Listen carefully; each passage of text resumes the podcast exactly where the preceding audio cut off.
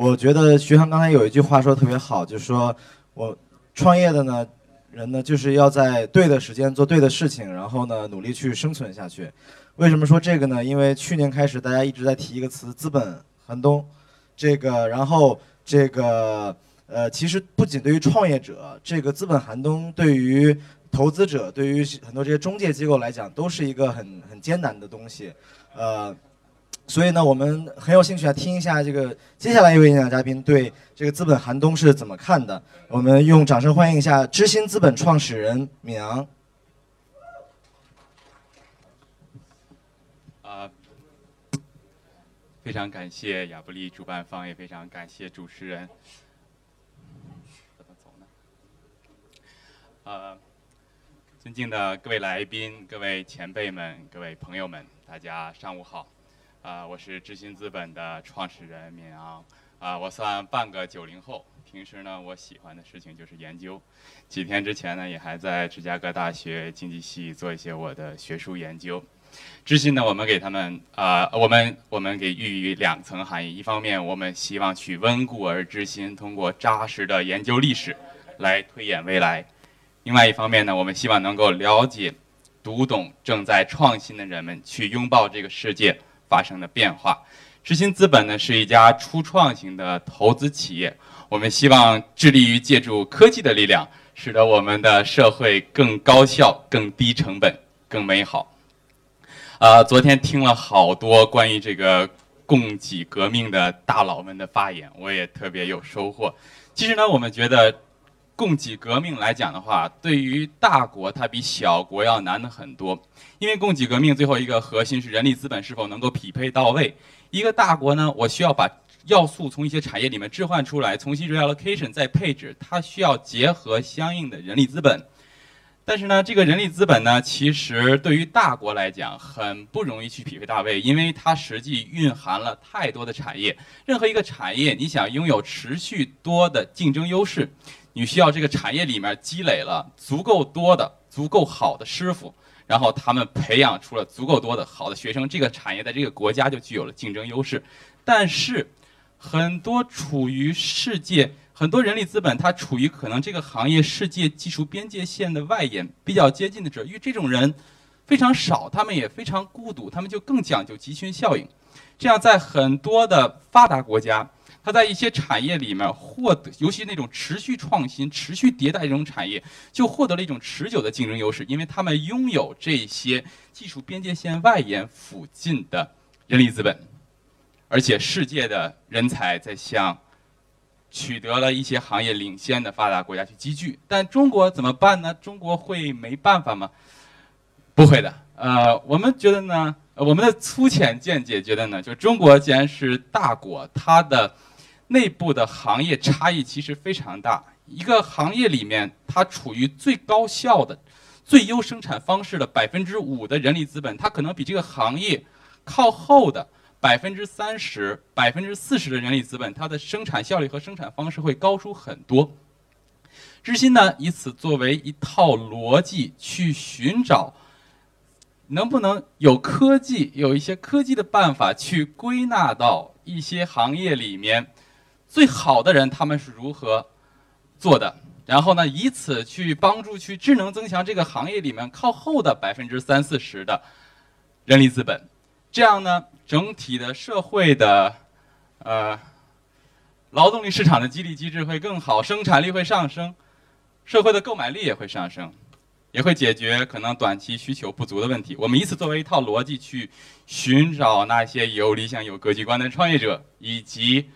呃，微前提是微观逻辑自洽的商业模式。哎，我把第一点讲完了，等会儿啊，对，第二点，呃，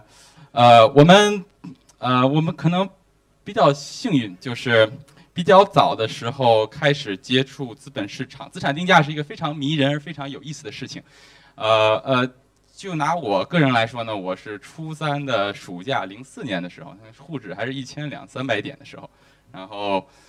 开始接触资本市场，逐渐积累经验，积累原始资本，也算几经沉浮吧。呃，资产定价呢，其实背后有很多套逻辑。最短期是信息 shock，中短期是预期和验证的反馈循环，会有 pricing，会有 reaction later，会有被证实也会被证伪。中期来自于政治意志、财政、货币、信贷的扩张和紧缩周期影响无风险利率，影响长期的风险偏好。中长期产能和消费能力的欲壑难填和起死回生。最长期人类生活内容的改变。到底是来自于国运还是来自于商业模式？如果说过去的十年是全球的资本涌入中国，希望分享中国最高速成长的十年，未来的十年有没有可能是中国现在一百三十五万亿呃人民币储蓄一定比例会去寻求海外的全球资产配置的时候呢？这个问题也一直在想，昨天也。也也得到了很多的启发，但是我们觉得可能这个不一定是在香港，是在上海作为一个桥头堡。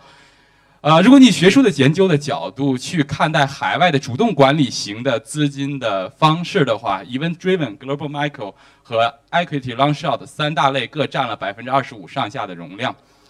呃，这里面可以是 Value，可以是 Momentum，也可以是 Behavior。然后呢，但剩下的百分之二十的。容量呢被三到呃四种其他的方式资产配置方式所瓜分。我们觉得中国未来可能确实会需要更多的能够有全球资金配置管理能力的好的资金管理者。这是我们所 try to do something。啊，第三点呢就是啊很多的一些社会现象吧，表明就是。其实，随着经济进一步的发展，社会的整体的代际之间的流动性在下滑啊。我们也做一些类似的研究，我们认为这是一个非常呃严峻的现象，因为它实际上社会很多潜在的生产力消失了。嗯，当然这不仅仅是中国的问题，这可能资本主义的问题，中国可能和其他很多国家都面临着相似的问题。嗯，啊，我们呢？在去年的十月份的时候，给高丽研究院捐赠了呃一千一百万元，然后呢成立了奖学金和创新创业基金。我们坚定的相信，大众创业、万众创新是改善社会代际之间流动的一条方式，是一个可行的途径。呃，并且如果只要社会的流动，更多的人可以有机会，这样他们会会迸发出无限的这个社会的。生产力和创造力的潜能，啊，当然，尽管现在这个环境是资本寒冬，大的浪潮退去之后，呃呃，但是其实你去研究历史，会发现新技术、新科技或者 deregulation 一些领域的去监管，很容易导致社会的资源短期向一个领域行业去高速的倾斜。当这个倾斜的速率达到了一个程度，这个行业里面的人的行为就会发生变化，他们会自我去 create bubble，然后 crush。这个这个我觉得很正常，就是，就像我就像互联网零年的互联网泡沫一样，你是到了顶峰，最后理性回归，理性回归之后，终究来讲，它会深刻的改变了我们的生活内容。而大众创业万众创新呢，最终我觉得，只要坚持一直做下去，也会改变社会的行为以及很多青年人的选择。至今呢，现在有三名小伙伴来自于高丽研究院，呃，呃，这大的环境啊是国家的事情，这个我们干干干不了什么。这个我们马上呃，小的环境呢，我们看看尝试能不能做一些事情。高丽研究院呢，现在招收了五批学生，几百名，至少在小的环境里面，大家可以互帮互助，亲如一家，资源共享，定期的去。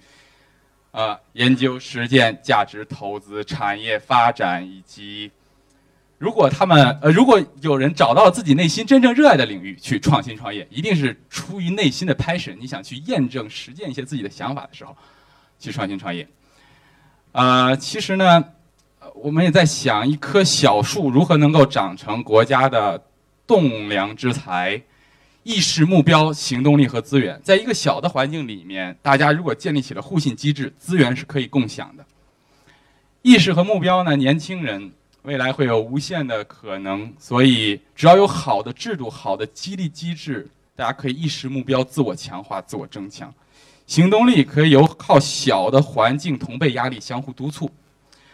最后呢，呃，我想用这个研究院的这个院训，这个理事长老来以此教育我们，老教育我们说，这个作为结尾，呃，还有最后一句话，这个同行的人比要去的远方更为重要。年轻人首先要选对自己的战场，不忘初心，不要忘记自己最初的理想，方得始终。所有的扎实付出，时间会背书。谢谢。Thank you. Okay, sure. Can I ask a quick question? 啊，那我可以问你想一个问题吗？I don't know that I fully understood your differentiated business 我 model. 我不太知不太清楚你这个差异化的商业模式。You, you 那么你要，也就是你们到底要?你你们想要鼓励的是什么样的公司，或者是你们的这个差异化的价值是什么？这个没有想那么远。我觉得创业公司呢，我们其实几部分业务吧，这个二级市场也有，海外的一些资金管理也有，然后这个股权也有，然后呢，呃，translation，呃，我，呃，对，或者我应该就是，呃，我们其实是一个算是走一步看一步，就是你发展机遇到了一定程度之后。二级市场可能最开始 record 还不错，然后募了股权的投资，股权投资我们现在在研究一些，包括像投了这个呃一个互联网教育公司，它能够去帮助二三线的英语老师，现在英语口语的一个公司，然后呢以及为这个风险定价的一家公司，创始人都是美国一些呃 PhD 啊，美国的像也包括那个有 Yale 的团队啊，然后以及谷歌的工程师，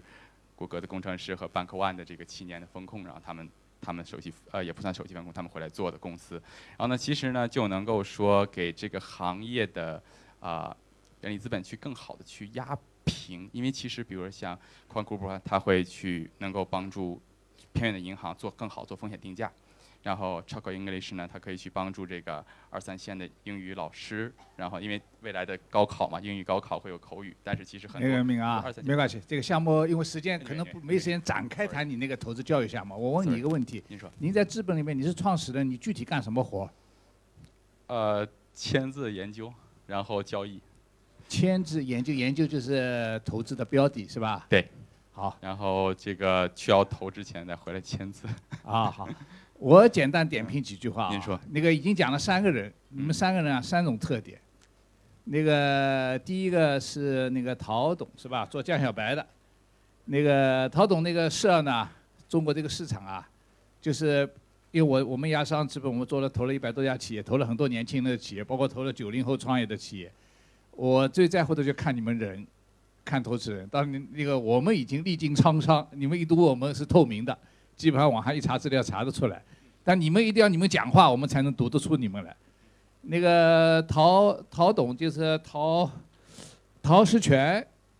他做那个江小白，从货做到这个人，大致的感受呢，他这个企业以后啊，钱是赚得到的，他这个创业啊，从赚钱角度来说是没问题的，能做成多好呢，还不知道。那个第二个人呢，刚才那个做许仙那个水果的是那个徐涵，徐涵呢，你他再聊了聊他整个一个事儿呢，你感觉到他呢以后呢，有可能现在的感觉啊，有可能会有可能会做的比较大，就比较成功一些，但不一定是也是卖水果，关键是他这个人有卖水果，可能也也会有其他变化，但是他会更有更清晰的看得清楚，会往前走。您呢，给我的感觉有点云里雾里，就是又你很有情怀，你有哲学思想，有历史感。PhD 搞。那个对，你看很多问题啊，就经常绕回去，绕到空中，绕到历史的过去，然后在一个大空间上来看一个事，可能跟研究跟那个，但是你刚才一解释，刚才这位女士那个问你以后，你也不光是投二级市场，投二级市场你那个哲学观，你看说了说了是他就是很大的哲学家，大的资金募完之后，就是二级市场但已经很贵了。但是你又你又投又投很具体的项目，投教育啊这一类，就是很具体的一级市场项目。我觉得这是一种类型特点，你很难讲，你你很有挑战性，就你自己的你自己的成功很有挑战性。你现在拿出这把刀，以后创业成功不成功，就你们手里拿到什么一把刀。第一把刀，陶世全陶董那把刀，你知道他他这把刀能用了。第二把刀，刚才那个徐寒那把刀，他舞出那把刀，他讲了一通以后，感到那把刀可能会是把好刀。你这把刀呢，呃，还不确定，还不知道什么八九道。年慢慢来哎，好好好，好吧，这是我几点评论啊。谢谢您，谢谢。好，谢谢敏阳。这个说实话，刚才他讲的我也不是完全听懂了。这个但是没关系，我们接下来这个嘉宾，这个我我我补充一句，我想讲的意思是什么呢？年轻创业会有很多另类，比方说像那个闵昂这样的，他也许他变成个奇才，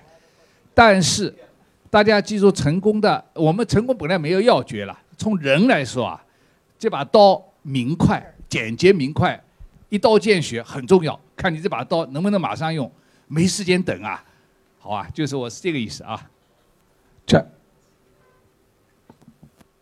Can I can I just make a sort of there seems to be a little bit of a theme which which I don't know others have spotted, but I think that the the, the question of this session is, is 我想呢，对于这一部分就是说，为什么人们要去创业？answer to that seems to be that there there aren't the opportunities in some established businesses. 那么在有一些这个传统的这个企业当中，已经有一些机会，Yonghui or, 不管是永辉也好，Hill House 或者是这个 or- Hill or- House，或者是更大的一些这个更多的这个中小企业。但不管怎么说都是有机会的那么那么我们公司，我们的这个家族企业呢，是有这个两百五十年历史了。我们是一个家族企业。那我也希望呢，就是我们能够，我们我我们也希望能够有更多的一些这个呃年轻人加入进来。我认为呢这是一个因为这是一个创业者的论坛企业家的一个论坛。Perhaps, um, uh, the chap with the, the fruit business should take Mr. Liu's advice and sell to 那也许呢，就是我们可以听一下这个刘呃先生的这个建议，就是呃，比如说有一些这个业务是可以卖掉的。那有些呢，如果觉着你在传统行业，有些人呢确实在传统行业当中不能够更好的发展。那么对于这样的一些企业呢，比如说像 IBM 或者是其他的一些行业那么.就是一方面呢，他们要实现个人的利润，另外一方面呢，也要实现这个股东的利润。我觉着呢，有的时候呢，就是说，并不一定是说一定要做这个互联网行业才能够成为真正的创业者。所有在座朋友的一种鼓励啊。